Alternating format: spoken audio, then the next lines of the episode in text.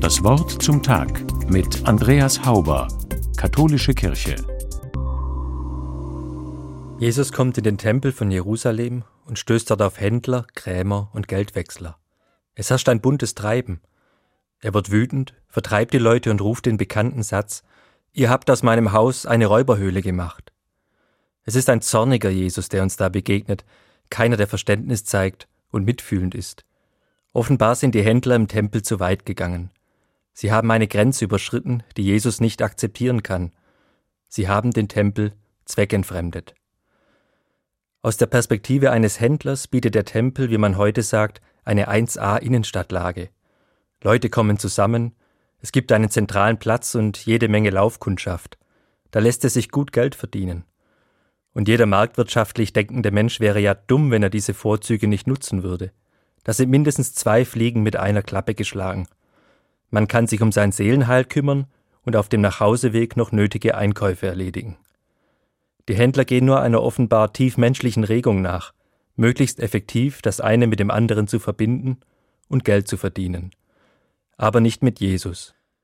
Ich weiß nicht, ob er was gegen Handel oder Geld an sich hat, ich denke eher nicht. Aber hier an diesem Ort hat das Geldverdienen nichts verloren. Ein Tempel ist ein Tempel, so könnte man seine Worte deuten. Ich halte das für einen sehr wichtigen Gedanken, auch und gerade in unserer Zeit, in der Effizienz und Gewinnmaximierung bis ins Letzte ausgereizt werden.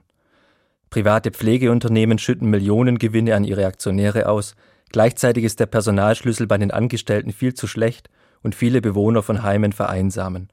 Denn es wird vergessen, ein Pflegeheim ist ein Pflegeheim, da geht es um Pflege, Fürsorge und Heimat, nicht um Gewinn.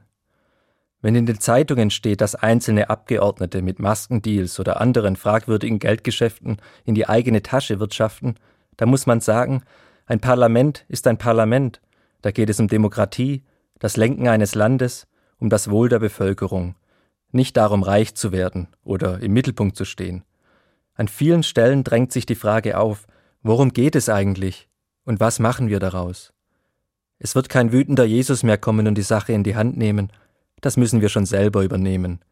Und ich weiß auch nicht, ob Wut und Zorn dafür ausreichen. Ich schlage vor, die Verantwortlichen fangen an mit etwas mehr Bescheidenheit und Demut.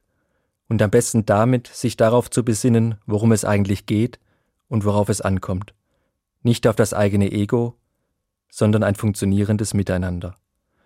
Andreas Hauber aus Ellwangen von der Katholischen Kirche.